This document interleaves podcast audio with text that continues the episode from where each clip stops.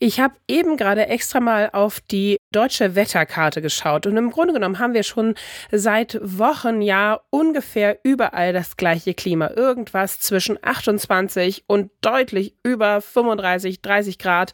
Richtig, richtig heiß. Und während es meine Kinder natürlich sehr freut, wenn die die ganze Zeit in den See oder ins Freibad hüpfen können, so bringen diese Temperaturen gerade für uns Ärztinnen und Ärzte doch plötzlich teilweise ganz neue Probleme mit sich. Ne Dosis Wissen, der Podcast für Health Professionals. Und damit willkommen zu Ne Dosis Wissen, dem täglichen Podcast für das Gesundheitswesen. Mein Name ist Laura Weisenburger, ich bin Ärztin und wissenschaftliche Redakteurin bei der Apothekenumschau und gemeinsam mit meinem Kollegen Dennis Ballwieser darf ich euch jeden Werktag ab 6 in der Früh die Dosis Wissen präsentieren. Heute ist Donnerstag, der 20. Juli 2023. Podcast von gesundheithören.de und Apothekenumschau Pro. Und heute soll es in dieser Dosis um ein neues Virus gehen, genau gesagt das West-Nil-Virus, was wir aktuell hier gar nicht so deutlich vertreten hätten, wenn die Temperaturen nicht so wären, wie sie aber sind. Und deshalb hat jetzt auch das Robert Koch Institut in der aktuellen Ausgabe des epidemiologischen Bulletins dieses West-Nil-Virus in den Fokus genommen. Und deswegen schauen wir uns das auch mal genauer an. Der Experte, mit dem wir für diese Sendung gesprochen haben, Jonas Schmidt-Chanassit vom Bernhard-Notsch-Institut für Tropenmedizin in Hamburg und Leiter der Abteilung für Arbovirologie und Entomologie, Insektenkunde in dem Sinne, hat da auch gar nicht so gute Nachrichten leider für uns. Er sagt, es ist von einer sehr hohen Dunkelziffer auszugehen bei den Infektionen mit dem West-Nil-Virus. Also holt euch einen Eistee, einen Eiskaffee oder einfach nur eine Riesenflasche Wasser. Hauptsache Hydrierung und dann starten wir. Zuerst haben wir natürlich so ein paar Eckdaten mal für euch zusammengetragen zum West-Nil-Virus, weil so lange ist das hier tatsächlich noch gar nicht aktuell in Deutschland vertreten. Vermutlich erst seit einigen Jahren und zuerst in Gebieten in Ostdeutschland anzutreffen, in Teilen von Brandenburg, Sachsen, Sachsen-Anhalt, Thüringen, Berlin. Das ist so ungefähr die Gegend.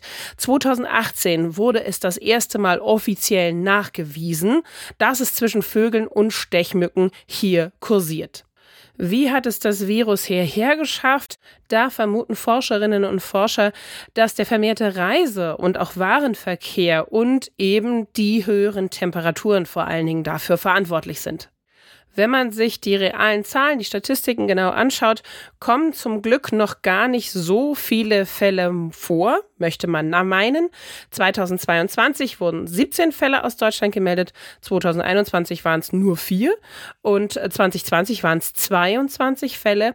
Allerdings, wie schon zu Anfang angedeutet, so sieht das auch unser Experte, dürften das deutlich mehr sein. Jonas Schmidt-Chanassit sagt, ich glaube, diese Fälle sind nur der Gipfel vom Eisberg, der herausragt. Die Dunkelziffer dürfte recht hoch sein. Man kann die Zahl der gemeldeten Fälle locker mit 100 multiplizieren, um sich an die echte Zahl vom West-Nil-Virus-Infektionen anzunähern.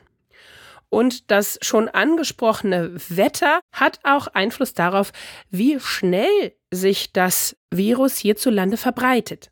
Unser Experte sagt dazu, dass das West-Nil-Virus ausgerechnet seit 2018 in Deutschland endemisch ist. Das ist kein Wunder. 2018 war nämlich ein Hitzesommer mit einem warmen Frühling. Da können sich die Stechmücken und in ihnen dann letztendlich natürlich auch das Virus gut vermehren.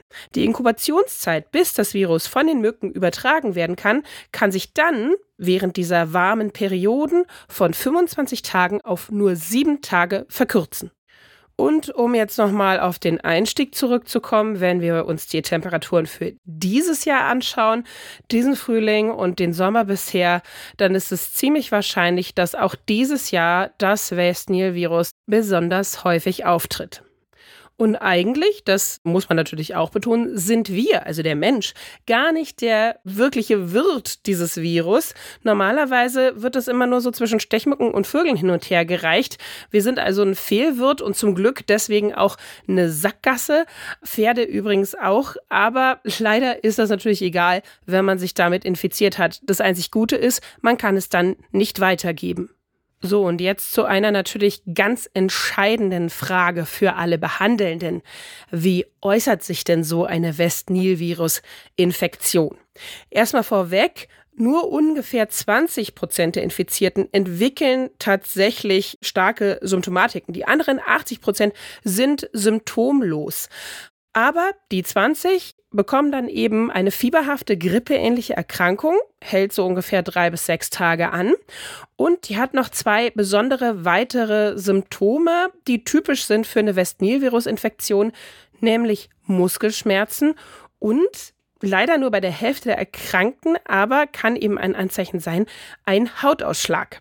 Und natürlich gilt wie immer bei jeglicher Art von Infektion, gerade diejenigen, die besonders vulnerabel sind, sprich also besonders alte Menschen oder Menschen mit einem deutlich geschwächten Immunsystem, die kann es natürlich härter treffen beim Infektionsverlauf dann kann auch das Nervensystem betroffen sein. Dann spricht man von einer sogenannten West-Nil-Virus-neuroinvasiven Erkrankung. Und da hat unser Experte Jonas Schmidt-Schanassit auch nochmal einen besonderen Tipp. Gerade wenn man Enzephalitiden unbekannter Ursache hat, sollte man nicht nur in Ostdeutschland, aber natürlich vor allen Dingen da, weil da eben Verbreitungsgebiet, an die Möglichkeit denken, dass es vom West-Nil-Virus herrührt.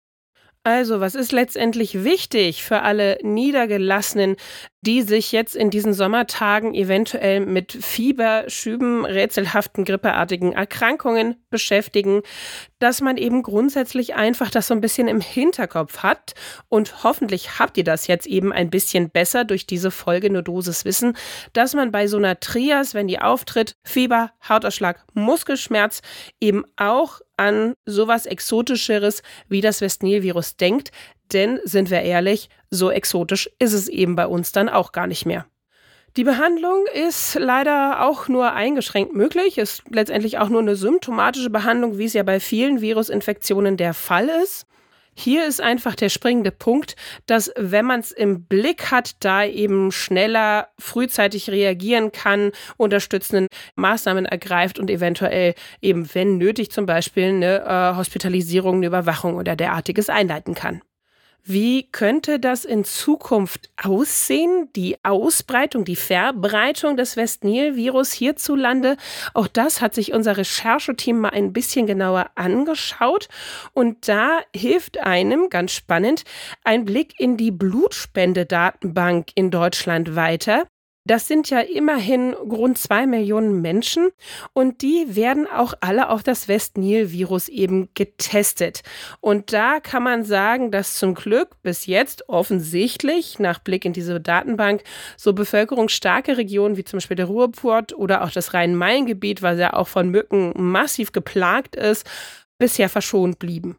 Unser Experte weiß da auch noch ein bisschen besser Bescheid. Er sagte, aktuell vergrößert sich das Endemiegebiet vor allem in Richtung Südwesten, also eher in Richtung Thüringen und Hessen. Wenn man so eine Infektion sicher nachweisen will, aus welchem Grunde auch immer, das sei der Vollständigkeit halber auch noch gesagt, dann kann man das mit einem PCR-Test tun, entweder aus dem Blut oder dem Urin. Und das war unsere Dosis Wissen zum West-Nil-Virus, was wir leider dieses Jahr wahrscheinlich auch tendenziell häufiger sehen werden in unseren Praxen. Wenn ihr keine Folge mehr von der Dosis Wissen verpassen wollt, dann habe ich jetzt einen guten Tipp für euch. Einfach unserem Podcast folgen auf Spotify oder Apple Podcast, die Glocke aktivieren und da bekommt ihr sofort Bescheid, wenn eine neue Folge erscheint. Podcast von gesundheithören.de und Apothekenumschau Pro.